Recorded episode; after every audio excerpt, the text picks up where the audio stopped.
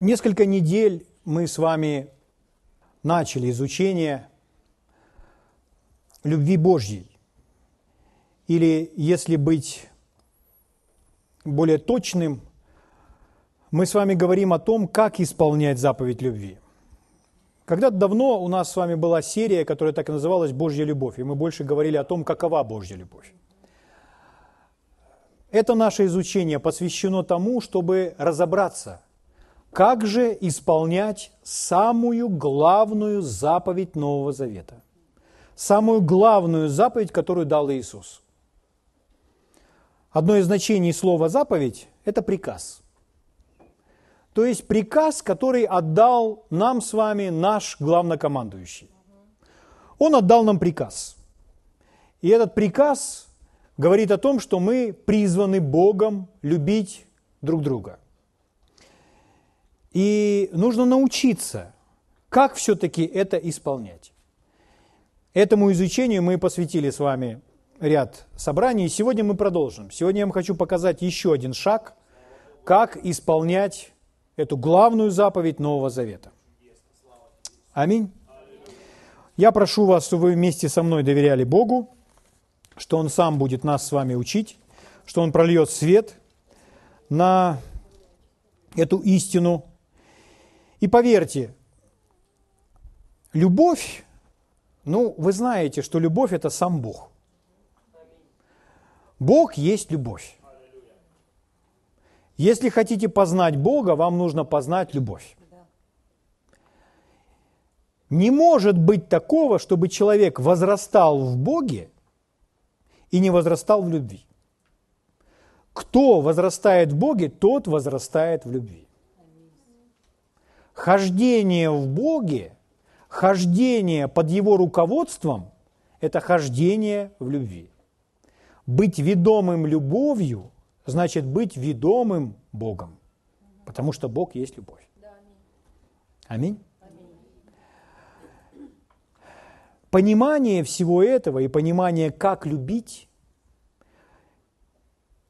не просто любить с, человеческого, с человеческой точки зрения, как этот человек понимает, а любить, как учил Иисус или как любит сам Бог, сделает нас с вами настолько счастливыми на этой земле, настолько сильными, свободными от любых травм, душевных травм, в нашей жизни еще будет очень много поводов разочароваться, расстроиться.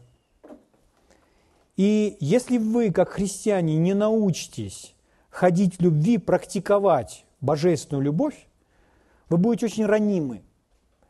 Вы будете обижаться, и вам будет больно. Вы будете расстраиваться. Вы будете впадать в уныние и в депрессию.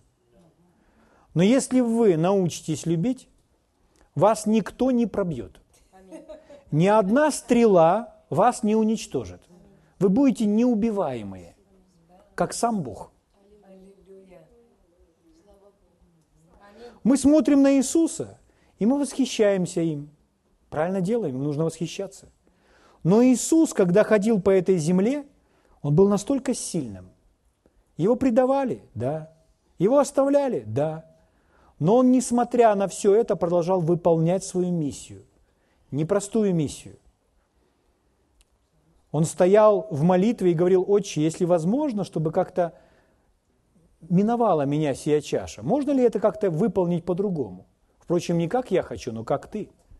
Иными словами, отец ему ответил, нет, по-другому сделать нельзя, нужно только пролить кровь. И поэтому он пошел на тот крест. Потому что Бог укреплял его. Любовь двигала им. Слава Богу. Итак, друзья мои, давайте вместе откроем первое послание фессалоникийцам, мы будем читать места Писания. Поймите, когда мы читаем места Писания, я буду читать их вам медленно. Я буду читать их вам под помазанием Святого Духа. Господь помазал меня читать вам места Писания. Вы скажете, о, что-то слишком простая работа. Да, она простая, но это, это, у Бога все, любая работа простая. Он дает способность, дар. Когда я буду вам читать, Бог на это сверху будет помещать силу, так, чтобы к вам приходило новое, свежее понимание. внутреннее питание, ясность того, как все-таки это слово исполнять и как это ходить любви. Той любви, которую от нас ожидает Бог. Итак, первое послание фессалоникийцам, 4 глава. Я буду вам читать с 9 стиха. Апостол Павел говорит следующее. «О братолюбии же нет нужды писать к вам, ибо вы сами научены Богом любить друг друга». Еще раз эту фразу. «Вы сами научены Богом». Бог сам учит нас любить друг друга. Дух Святой работает с нами каждый день, уча нас, чтобы мы с вами любили друг друга – Потому что это Божий план, это Божье намерение в отношении нас. Бог нас для этого сотворил, для этого создал. Если нас сотворила любовь, то, конечно же, мы призваны любить. Мы же от любви. Итак, вы сами научены Богом любить друг друга, ибо вы так и поступаете со всеми братьями по всей Македонии. Умоляю же вас, братья, более преуспевать. В другом переводе, преуспевать в этом более и более. То есть, несмотря на то, что мы с вами научены Богом любить, он говорит, что в этом нужно возрастать, в этом нужно прогрессировать. В исполнении заповеди любви мы с вами можем расти, углубляться, прогрессировать, более и более в этом преуспевать. Речь о том, что мы с вами еще не достигли финиша. То есть, если вы думаете, я уже полюбил того или другого, я простил того своего врага, поверьте, есть гораздо больше, что мы с вами об этом должны узнать, как любить, чтобы практиковать эту заповедь любви. Аминь. Слава Богу. Слава великому царю. Будем более и более в этом преуспевать. Итак, мы говорим о том, как любить, любить друг друга. Он сказал о том, что в Новый Завет все больше об этом говорит не о любви ближнего, а о любви к друг другу, потому что он прежде всего сводит нас, наш с вами взор на божественную семью. Слава Богу. Понятно, что мы должны любить мир, но он говорит, я имею в виду людей в мире, но он говорит, что потому узнают все, что вы мои ученики, если будет любовь между вами. То есть есть особое ударение на братолюбии и на любви в церкви, которую мы практикуем по отношению к друг другу. Итак, мы скажем, можем так сказать, хорошо, я понял, что мне нужно это делать, я понял, что мне нужно любить моего брата, сестру, но расскажите как, как я должен это делать, что я должен выполнять непосредственно. Угу. Хорошо, Давайте вместе с вами откроем еще Евангелие от Иоанна и прочитаем опять стих, на котором мы основываемся. Евангелие от Иоанна, 13 глава, 34 стих. В моей Библии это красные слова. Слова, написанные красным. Это значит прямая речь, произнесенная нашим Господом Иисусом. Выше слов просто нет во Вселенной. Слава Богу. Это Бог, пришедший во плоти, произнес это. И вот наш Господь Иисус говорит, Иоанна 13, 34, «Заповедь новую даю вам». Почему Иисус назвал ее новой? Ведь мы же знаем, во времена Ветхого Завета была дана заповедь любить Бога всем сердцем, всем умом, всею крепостью, всею силою. И следующее – любить ближнего, как самого себя. То есть, казалось бы, Заповедь любви уже была дана. Но он называет эту заповедь новую. Заповедь новую даю вам. Да любите друг друга, как я возлюбил вас. Новое в ней то, что Иисус изменил стандарт. Если во времена Ветхого Завета было сказано любить ближнего как самого себя, как самого себя, то Иисус здесь так не говорит. Он говорит любить друг друга, как я возлюбил вас он повышает, ну, если вы обратите внимание на то, как Иисус цитирует заповеди, то вы часто обнаружите, что он повышает стандарт. Поэтому он повысил стандарт и сказал, любить так, как я возлюбил вас. Вы знаете, это очень многое упрощает. Неужели, да? Дело в том, что Иисус, Он наш пример. У нас есть образ, образец. Глядя на Иисуса, мы можем научиться, как любить. Потому что Он показал нам, как нужно любить. И Слово Божье прольет свет на этот счет. Итак, любить не просто, как мы себе представляем или думаем, а нужно любить так, как возлюбил сам Иисус. Слава Богу. Возможно, у кого-то закрадывается мысль, а могу ли я любить так, как любит Иисус? Если вы родились свыше, то Библия говорит нам, что любовь Божья излилась сердца наши Духом Святым, данным нам. То есть, с момента рождения свыше мы были с вами рождены от любви. Мы рождены от любви, и любовь Божья есть в нас. Природа любви уже в нас есть. Она может быть там в спящем состоянии, мы можем об этом не знать, забыть, не практиковать ее, но способность эта у нас есть, она нам дана. Все мы с вами можем любить, как Иисус. Парните своему соседу и скажите, ты можешь любить, как Иисус. Парните к этому же соседу и скажите, ты должен любить, как Иисус. Почему так? Потому что Иисус сказал, заповедь новую даю вам. Заповедь – это не просьба, не предложение, это приказ. Я даю вам новую, любить друг друга точности, как я люблю вас. Слава Богу. Мы можем это исполнить. Более того, мы призваны, чтобы жить так и исполнить это. Аминь.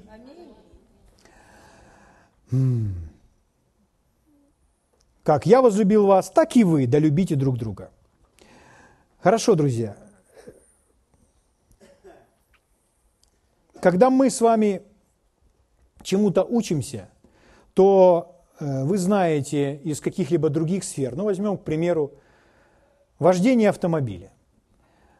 Есть вещи в нашей жизни, которые очень, которым очень сложно учиться по книжке.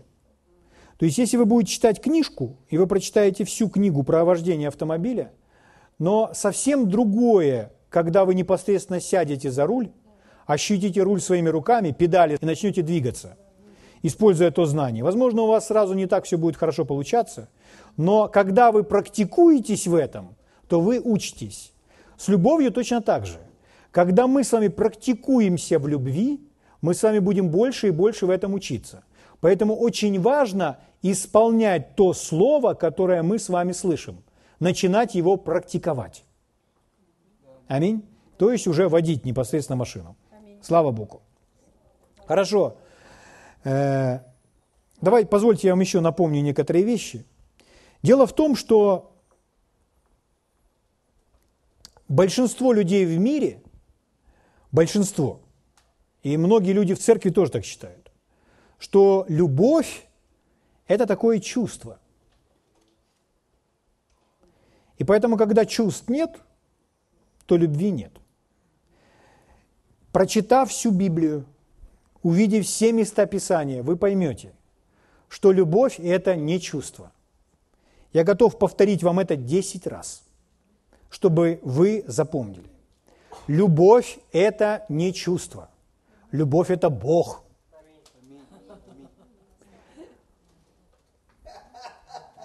Ну так ведь? Любовь связана с нашими решениями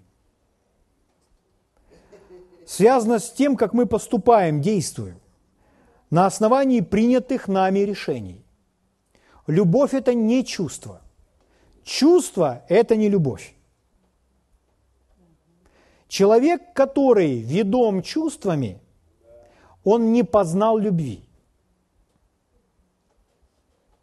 Чувства постоянно меняются, как ветер они могут быть положительные и отрицательные. К одному и тому же человеку в течение дня они могут быть разными 10 раз. Это не основание, это чувство. Когда мы говорим о чувствах, что мы, мы знаем, что у нас есть чувства, которые есть в теле, пять органов чувств. Зрение, обоняние, слух, осязание, вкус. А есть у нас внутренние чувства, которыми мы называем эмоции. Угу.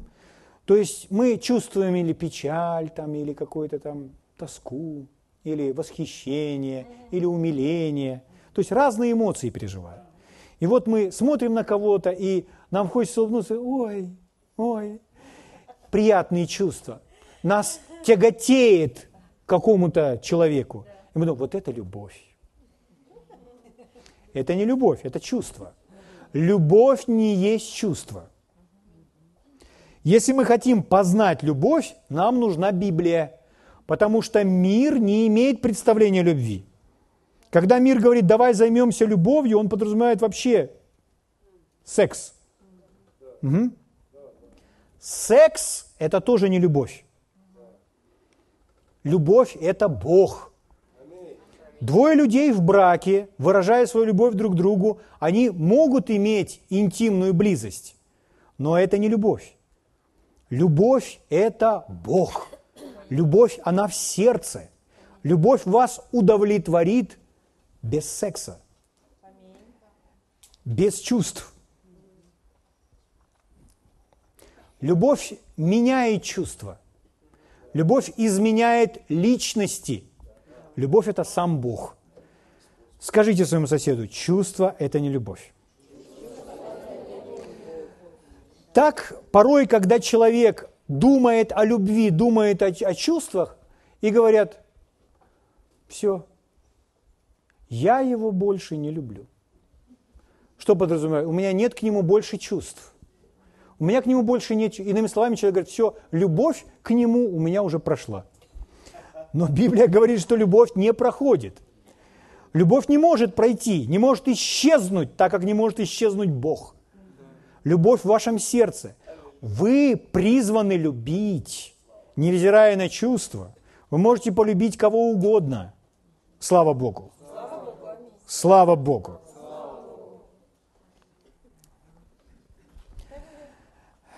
Прошу вас, никогда не забывайте об этом. Дело в том, что жизнь, ведомая чувствами, когда мы идем на поводу чувств, или то эмоции, или то чувство нашего тела, то это эгоистическая жизнь. Если вы хотите увидеть несчастного человека, посмотрите на эгоистически настроенного человека. Как правило, человек эгоистически настроенный, то есть тот человек, который сосредоточен на себе, он несчастен. Человек, который умеет любить, он становится счастливым. Об этом сказал Иисус, что ваша радость будет полной, мою радость будете иметь в себе. Сейчас я прочитаю. Когда вы любите, ключ к совершенной радости на земле – это ходить в любви. Хотите страдать и быть несчастным человеком, культивируйте в себе эгоистический образ жизни, но вы к этому не призваны. Противоположность любви – это когда человек эгоист. Эгоистическая природа присутствует в каждом из нас из-за плоти – но мы с вами не уступаем своей плоти, а мы с вами уступаем своему духу, принимая решения на основании истины. Слава Богу! Слава Богу! Слава Богу! Благ Господь! Когда,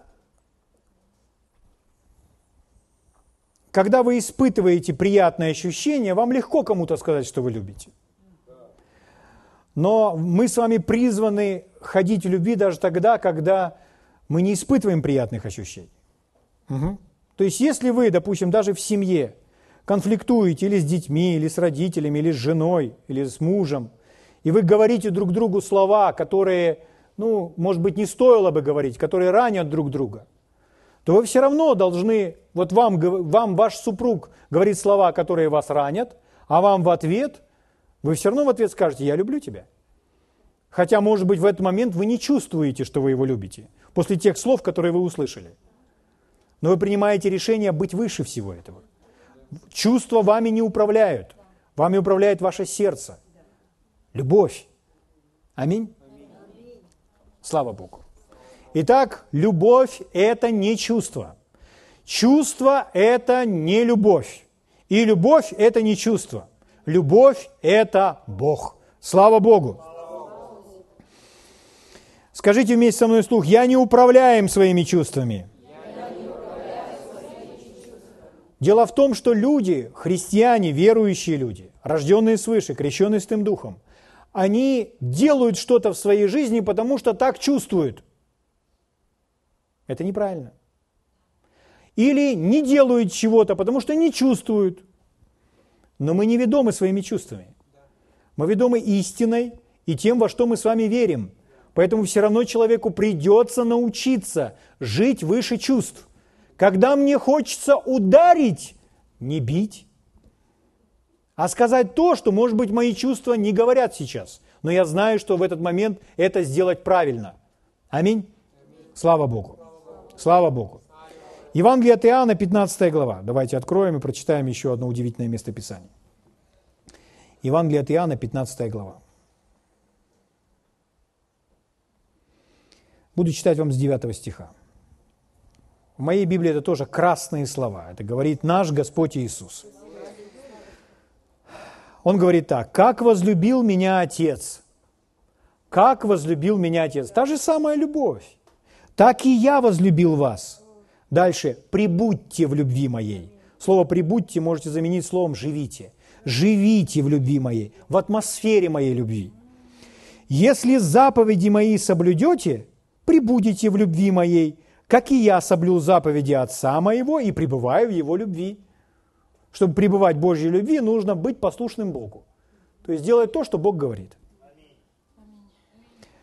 И вот 13 стих. «Сие сказал я вам». Что он сказал?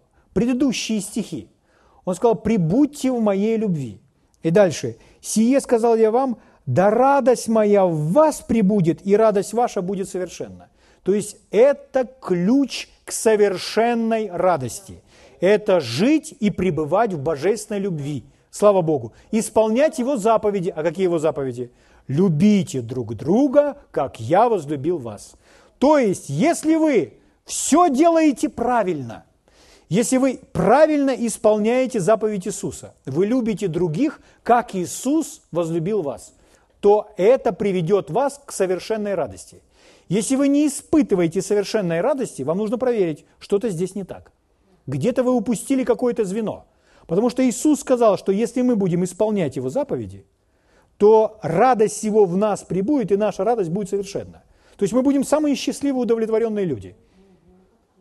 Вы слышите? Вы меня слышите? Слава Богу! То есть любить, когда нет этих чувств, но вы все равно что-то делаете, это не есть мероприятие, когда мы, стиснув свои зубы, делаем что-то. Нет. Апостол Павел так говорит. Я... Откроем это место Писания. 2 Коринфянам 12, 15. 2 Коринфянам 12, 15.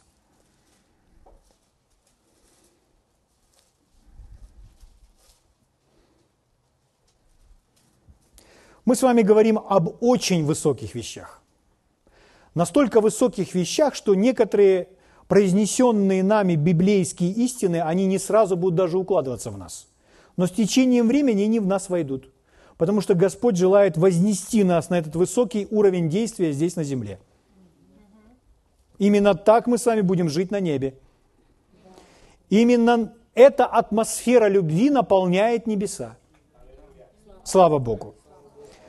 Апостол Павел так говорит, 2 Коринфянам 12:15. «Я охотно буду издерживать свое и истощать себя за души ваши, несмотря на то, что чрезвычайно любя вас, я менее любим вами». Смотрите, та же самая истина. Я охотно, в другом переводе звучит так, я с радостью. Я с радостью буду что? Истощать себя. То есть я себя вам буду раздавать. Несмотря на то, что вы меня, в общем-то, особо так и не любите, я не вижу горящий глаз в, в, в мой адрес, но я люблю вас, говорит Павел. Поэтому я буду себя отдавать ради вас и буду это делать охотно, в другом переводе с радостью. Вы знаете, если не охотно, если без желания, то жертва не принимается. Потому что Бог смотрит на сердце. Если человек это делает, стиснув зубы, и он не хочет это делать, но делает правильные вещи, принимается только то, что в сердце. Внешнее не принимается. Бог смотрит только на сердце. Поэтому человек должен поработать над своим сердцем. Он должен делать правильные вещи с правильным отношением. Ему должно быть легко, ему должно быть хорошо. Угу. Он должен принять решение, я люблю. И я буду делать это охотно. А не так, что да давай скорее закончим уже это все, это, уже, что все уже. Разбежались все, это хватит это, это, это, делать эту грязную работу. Нет, насладитесь. Аллилуйя. Слава Богу. Вы счастливы, друзья? Я советую вам быть счастливым, потому что, чтобы дальше пойти, вам нужно с радостью. Как мы с вами сказали, а жизнь, когда человек сосредоточен на себе, эгоистичная, это жизнь, управляемая чувствами, и это несчастная жизнь. Хорошо. Итак, позвольте я вам перечислю кратко то, что мы с вами уже прошли. Мы с вами увидели, что любовь, что делает? Она предпочитает других выше себя. Следующее мы с вами увидели, любовь не делает своему ближнему зла. Еще мы с вами увидели, что любовь покрывает. Еще мы увидели, что любовь назидает, созидает, строит. Еще нежно заботится, как мама о своем ребенке. Еще полагает свою жизнь. Это сделал Иисус. Если вы не слушали, все доступно в интернете. Хорошо. И сегодня следующий пункт. Давайте мы с вами откроем первое послание Коринфянам, 13 главу. Первое послание Коринфянам, 13 глава, вся посвящена любви. Это глава любви. О божественной любви. Вообще любовь одна. Любовь, она одна. Истинная любовь, природа Бога, она одна. И Бог призывает нас любить именно этой любовью, которую Он сам возлюбил нас. Я верю, вы открыли. Первое послание Коринфянам, 13 глава. Давайте будем читать вместе. Следите за мной, пожалуйста.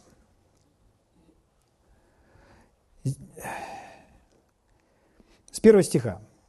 Если я говорю языками человеческими и ангельскими, а любви не имею, то я медь звенящая или кимвал звучащий.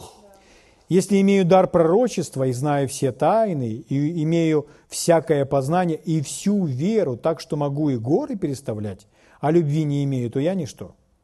И если я раздам все имение мое и отдам тело мое на сожжение, а любви не имею, нет мне в том никакой пользы.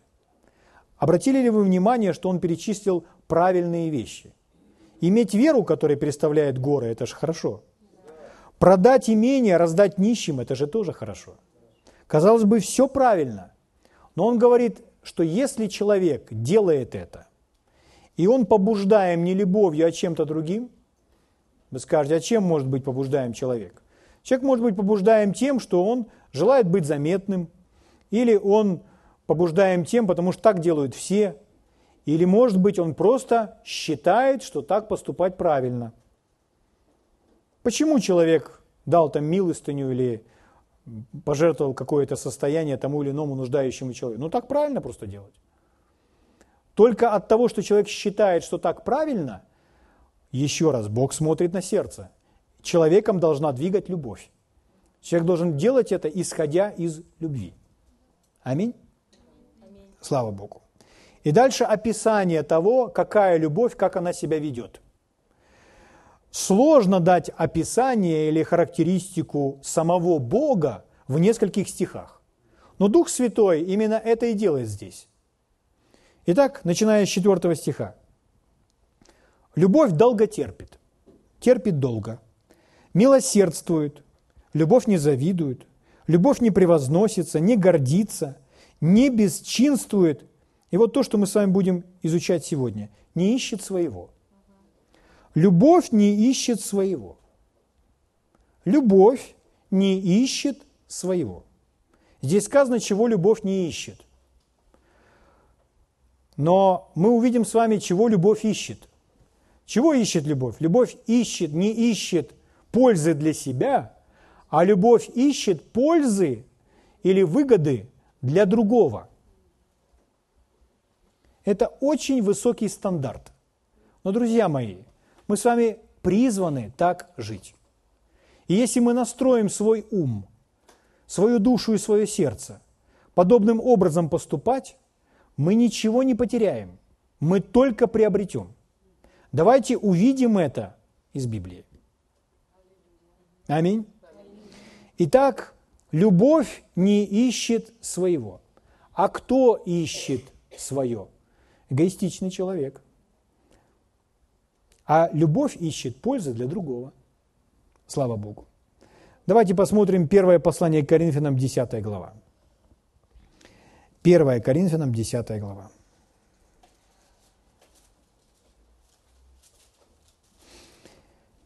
Двадцать четвертый стих прочитаю вам. Павел говорит так. «Никто не ищи своего». Слово «никто» подразумевает, что это ко всем нам. Никто не ищи своего, но каждый пользы другого. Я понимаю, что ваш необновленный ум, плотскую вашу природу, такое повеление может пугать. И вам может казаться, что это, ну так не жить невозможно. Как же, как же это совсем о себе своего не искать-то? Но так ведет себя любовь. Любовь не ищет выгоды для себя, не ищет, как бы себя продвинуть, не ищет, что для меня будет хорошо. Любовь не принимает решение, что для меня будет лучше. То есть, если вы вдвоем разрезали яблоко, и одна половинка оказалась немножко побольше, то любовь не возьмет ту, которую побольше себе. А что сделает любовь? Отдаст ту, которую побольше, другому. Так поступит всегда любовь. То есть она не ищет своего, а она ищет пользы для другого. Слава Богу. Вы можете так? Вы можете так? Вы можете так? У вас все получится. Слава Богу. Хорошо, друзья. Итак, в результате здесь написано «никто не ищи своего, но каждый пользу другого». Нам сказано, чего не искать. Слово «искать» – это очень важное слово. Нам сказано, чего искать не нужно, чего любовь не ищет, а ищет эгоизм. А, а что искать нужно? Что ищет любовь? Любовь ищет пользы для другого. Ищет. Любовь тратит на это время – Любовь тратит на это усилия и ресурсы, чтобы найти что-то для пользы другого. Что я могу сделать для того или иного человека? Для всех вы не сможете, но для тех, кого призваны. Сейчас разберемся. Слава Богу. Итак, позвольте для вас кое-что заметить. Если мы хотим обрести внутреннее удовлетворение в жизни, если мы хотим, чтобы наш дух – наша внутренняя суть была удовлетворена, то я знаю, что вы все со мной согласитесь. Никакая сумма денег не удовлетворит ваш дух. Люди стремились получить те или иные деньги, в мире их много, и получали очень большие деньги. И они по-прежнему были несчастны, потому что дух эти деньги удовлетворить не могут. Всевозможные вещи материальные не могут удовлетворить дух – Никакая самая вкуснейшая пища не может удовлетворить ваш дух. Угу. Секс не может удовлетворить ваш дух. Угу. Наркотики, алкоголь, все это не удовлетворяет дух человека. Человек ищет, чтобы быть удовлетворенным. И он стремится к правильным, к неправильным вещам, к разным. Но все это не удовлетворяет его дух. Дух человека может удовлетворить только когда человек угождает Богу, ходя в любви. Когда человек любит, вот почему Иисус сказал, блажение давать, нежели принимать. Потому что когда вы любите, это удовлетворит ваш дух, вашу внутренность. Вы будете иметь внутреннее свидетельство в своем сердце, что вы угождаете Богу. И это делает вас счастливейшим человеком. Если это вас не делает счастливейшим человеком, значит что-то вы делаете не так. Где-то какое-то звено вы упустили. Потому что ваше сердце всегда будет знать, что вы угождаете Богу. Всегда. Слава Богу. Слава Богу. Итак, нас с вами сотворил тот, чье имя есть любовь, поэтому мы просто сотворены, рождены для того, чтобы любить. Поэтому вы можете любить так, как мы с вами изучаем. Слава Богу. Давайте прочитаем еще одно место Писания. Откройте вместе со мной первое послание Коринфянам, 10 глава. 1 Коринфянам, 10 глава. Не устали? Еще раз, не устали? 1 Коринфянам, 10 глава. Последний стих, 33.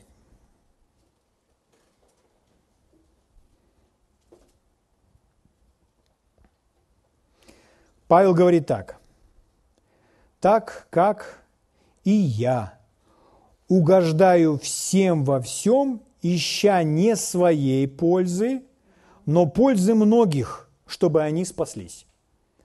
В данном случае Павел здесь для нас пример. Еще раз, он говорит, что он не ищет своей пользы. Он не ищет, что мне будет удобно в данном случае а он ищет, как удобнее будет тем другим, чтобы им принести пользу, чтобы они спаслись. Угу. Понимаете, друзья? Серьезно. Слава Богу. Эгоизм ищет, что хорошо для меня, что необходимо для моего продвижения, удовлетворения, успеха, а любовь будет искать, что хорошо для успеха, продвижения, пользы другого человека. Слава Богу. Знаете, что на этой земле есть люди, которые, которые известны, которых имена знают во всем мире. То есть они где-нибудь на сцене, они достигли какого-то успеха в своей жизни, они за свои концерты получали огромные деньги – и получают. То есть, казалось бы, у этих людей такая слава, столько денег. Но знаете ли вы, что самые несчастные на земле люди – это самые известные люди? Вот эти люди известные в мирской среде – это, как правило, самые несчастные люди. И если вы слышите э, интервью того или иного человека, вы можете подумать, у него столько всего есть. У него есть слава, у него есть деньги, у него есть то, у него есть другое. Казалось бы, все есть. Но когда он начинает говорить, он рассказывает, насколько он несчастен. Почему? Потому что он был сосредоточен на том, чтобы продвинуть себя, чтобы получить успех для себя. Но есть счастливейшие люди на этой земле, кого никто не знает. Но поверьте, их знает Бог. Слава Богу. Слава Богу. Благ Господь. Откройте вместе со мной филиппийцам, вторая глава. Филиппийцам 2 глава.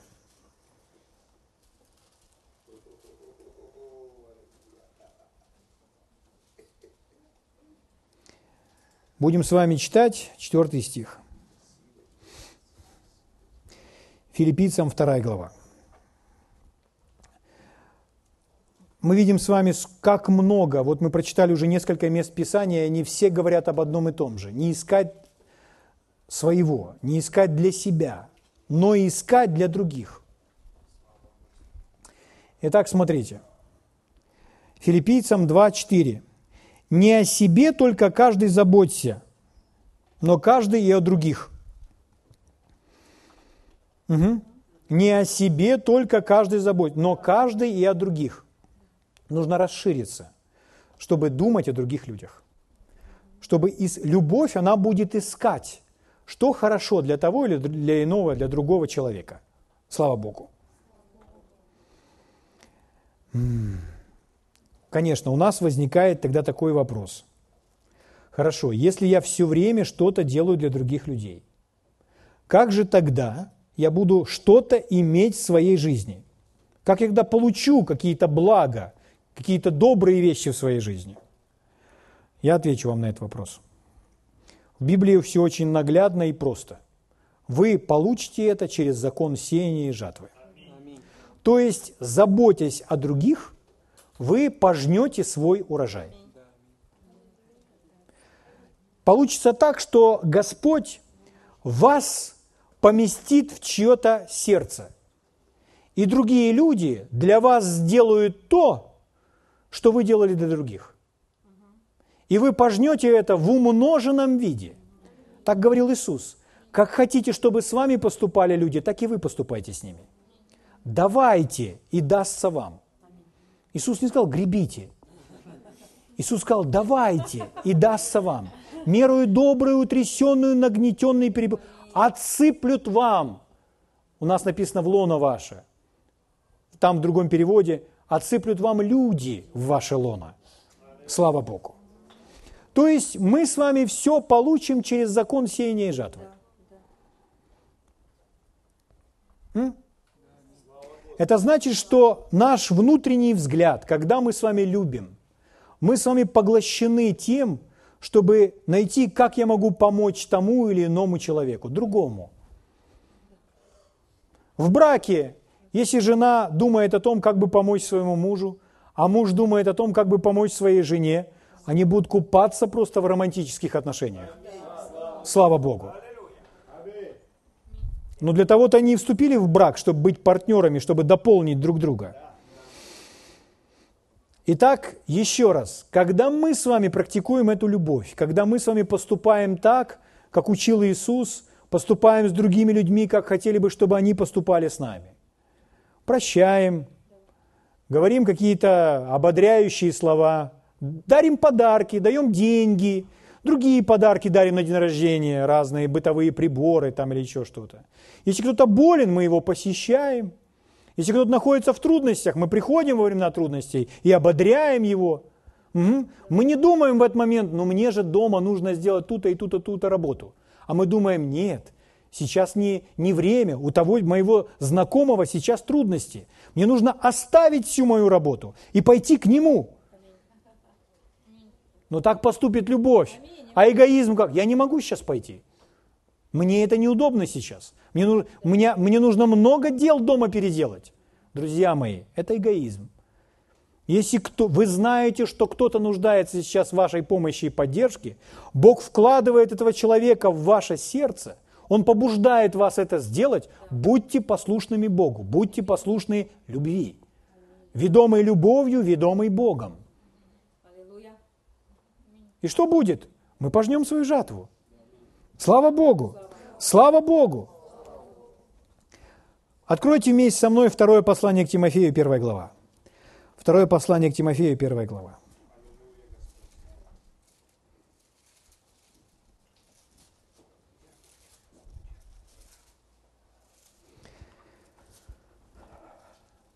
Здесь очень наглядный пример. Почитаем, повеселимся с вами. Второе Тимофея, первая глава, читаю с 15 стиха. «Ты знаешь, что все осийские оставили меня. В числе их Фигел и Эрмоген. Ну, это какие-то лидеры, служители церквей. Веселый стих. Почему? Я вам скажу почему. Павла не миновали эти трудности. Иисуса не миновали эти трудности. Вы знаете, что в один из дней Иисус произнес свое, свою проповедь, свое учение о том, что кто не будет пить его крови и есть его тело, тот не имеет части с ним. И большая часть его учеников ушли соблазнились на одной проповеди, на одном послании. Когда мы смотрим на Иисуса, Он не очень-то по этому поводу озабочен. Он просто идет дальше. И здесь Павел говорит, все осийские оставили меня. К чему я клоню? Друзья мои, если так поступали с Иисусом и так поступали с Павлом, поверьте, с вами будут поступать точно так же. У вас все равно будет это в жизни вы все равно переживете предательство. Вы все равно переживете тот, что кто-то вас оставит и не захочет иметь с вами дело. Вы скажете, а почему так? Ну, потому что люди остаются людьми, и люди свободны в своем выборе, поступать правильно или неправильно. И вы знаете, что не все люди верны. И будут те, которые не верны. И поэтому вы все равно это переживете. Все равно такие вещи будут в вашей жизни. Что это значит? Опускать руки? Нет. Совсем это не значит. Это значит, что у Бога все равно есть верные. И Бог найдет способ и путь, как утешить вас в данной ситуации. Давайте вернемся к Павлу и посмотрим на его пример. Павел говорит, все осийские, то есть целая область, оставили его, то есть Павел один. Почему оставили? Потому что у него, они постыдились его уст из-за гонений, из-за трудностей, из-за сложностей. Сейчас с Павлом быть опасно. И вот они все оставили его. Они все проявили определенную слабость. Ну, ладно, важен сам факт. Павел один. Это повод поплакать, опустить руки, да? Но Павел не тот человек. Аминь. Аминь. Он говорит, я все могу в укрепляющем меня Иисусе Христе. Он пишет, что сам Господь предстал мне и укрепил меня. Но смотрите, что здесь. Что в этом послании?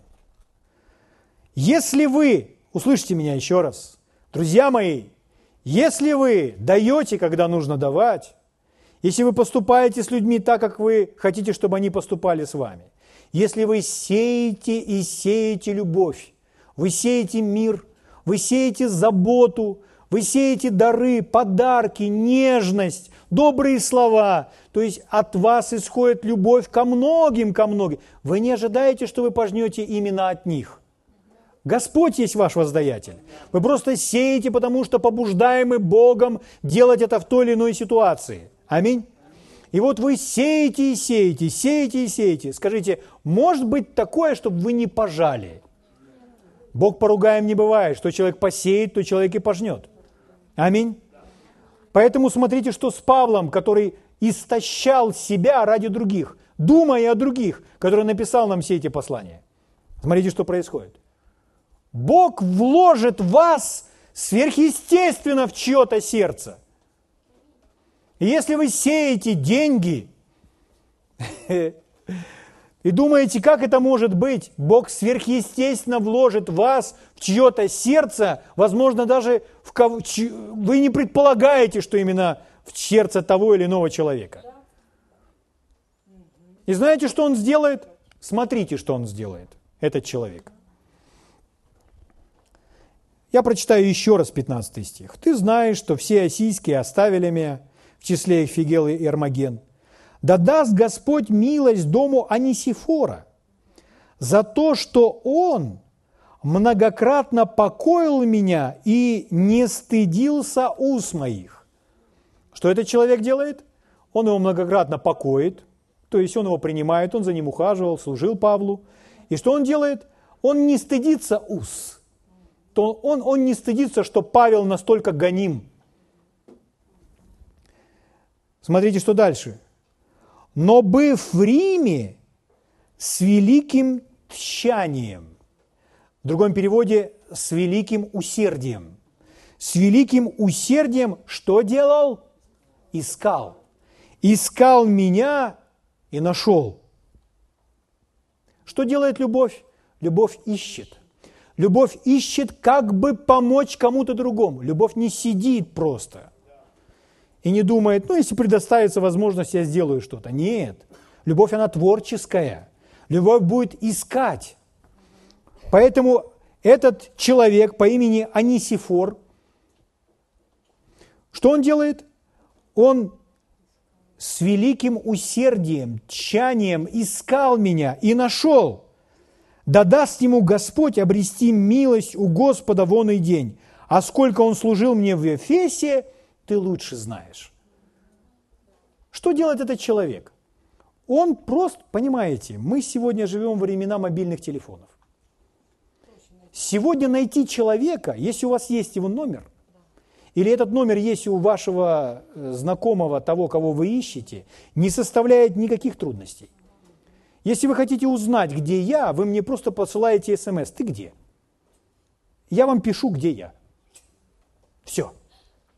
Но в то время не было так. Не было ни мобильных телефонов, ни телеграмм. Поэтому Анисифору, ему нужно было идти и искать. преодолевая километры. Почему он ищет Павла? Потому что Бог сверхъестественно вложил Павла в его сердце. И у него горит там сердце, ему нужно встретиться с Павлом. Ему нужно помочь Павлу, ему нужно послужить Павлу. Если у Павла свежая одежда, которую он может сменить, или нужен ли Павлу сдобный свежий хлеб, или еще что-нибудь, чем я могу ему помочь. И поэтому этот человек ходил везде и всюду, ища Павла. Приходит в одну церковь, у вас Павел был, был месяц назад. Куда он пошел? Кажется, туда. Он идет в том направлении. И вот когда он был в Риме, Рим это не маленький город. Ну, в то время это была Римская империя. Он ходит и ищет Павла. Он ходит и ищет. Вы можете видеть этого человека, который ищет и не, не один час, и даже не один день, и, возможно, даже не один месяц. Но он ищет Павла. И вот наступает тот момент, он его нашел. Угу.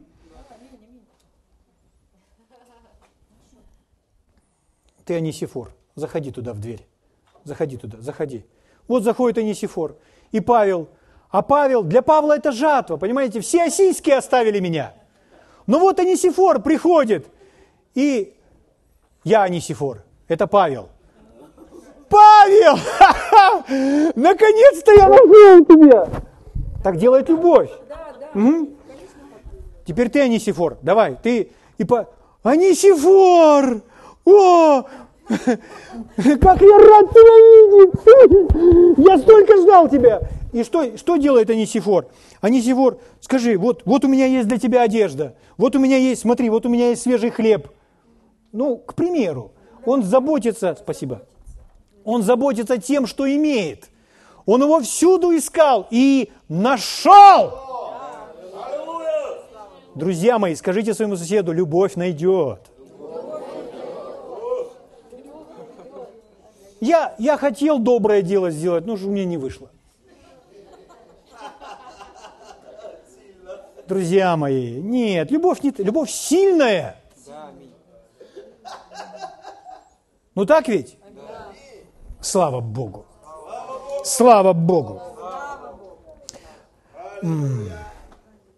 Если бы вы повстречали где-то Анисифора, и, он, и говори, вы его спросили, ты куда? Я Павла ищу. Павел гоним, там его, ты вообще Евангелие кругом, ты что, вообще не, не стыдишься его? Я не стыжусь Павла. Нет, мы с ним партнеры. Я ему во всем, я люблю его, я ему во всем помогу. Вот так бы вы услышали говорящего Нисифора. Слава Богу.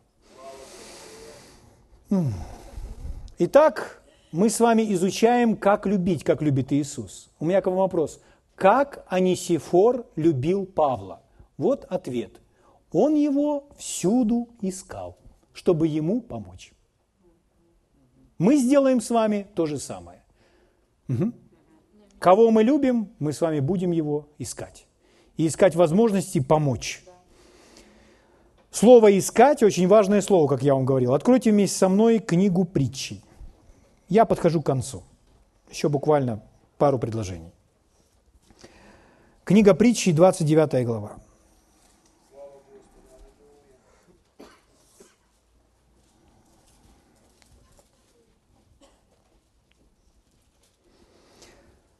Но вы знаете, что в притчах Святой Дух излагает нам мудрость Божью. Как мудрость поступает. Седьмой стих, смотрите вместе со мной. «Праведник тщательно вникает в тяжбу бедных, а нечестивый не разбирает дело». Иными словами, праведник тщательно вникает. То есть сердце праведника открыто – чтобы поучаствовать в чьей-то жизни. А нечестивый здесь написано, не разбирай, нечестивый это тот, кому все равно. Ему нет дела, он не вникает, он не ищет. Любовь будет искать. Эгоизм, эгоизм равнодушен к нужде кого-то. Эгоизм не посмотрит в ту сторону. Почему? Не видит, сосредоточен на себе. Угу.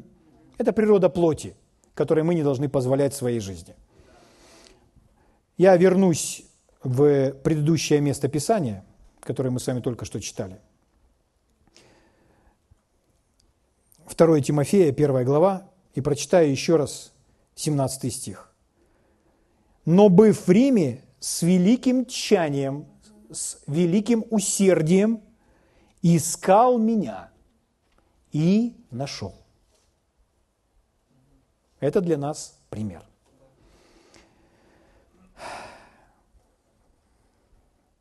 Прочитаю вам просто цитату. Можно ее назвать определение настоящего или истинного друга. Настоящий друг не станет приходить вам в хорошее время без приглашения. Но в трудные времена он будет рядом с вами, даже если вы его об этом не просили. Настоящий друг – это тот друг, который, когда у вас все хорошо, он не будет просто к вам приходить, если вы его не приглашали. Но если у вас трудные времена, даже если вы не просили его об этом, он будет рядом с вами. Так поступает любовь. Слава Богу. Итак, если мы с вами хотим любить как Иисус, то мы с вами увидели сегодня некоторую картину, некоторые примеры, что любовь будет искать. Искать того, как помочь кому-то, как продвинуть кого-то. Аминь. Как поддержать, как восполнить чью-то нужду. И в этом вопросе мы не делаем просто движимыми, будучи движимы нуждами. Мы не ведомы нуждами. Мы ведомы духом. Мы прислушиваемся к своему сердцу, и мы знаем, кого Бог вкладывает в наше сердце. Может быть так, что вы на расстоянии каком-то и вспоминаете о том или ином человеке, о брате или о сестре, и эта сестра снова и снова всплывает в вашем сердце. Угу. Если мы видим, что кого-то мы не видим в церкви, и мы снова и снова вспоминаем об этой сестре, но в церкви ее не видим, то Бог – который есть любовь, побуждает вас пойти туда, позвонить ей, встретиться. И мы просто должны быть открыты. Делая эти шаги, мы увидим, что мы можем сделать. Как мы можем проявить любовь к тому или иному человеку. Аминь. Слава Богу. Мы должны быть в этой сфере открыты. И мы должны искать, мы должны искать Павла. И найти его. Не искать, искать до тех пор, пока не нашел, а искать и найти. Потому что любовь, она ищет, и она находит. Слава Богу. Иисус так говорил, кто ищет, тот находит. Кто стучит, тому отворят. Слава Богу. Аминь. Так поступает наш Господь с нами. Аминь. Хорошо, давайте поднимемся на свои ноги и поблагодарим Его.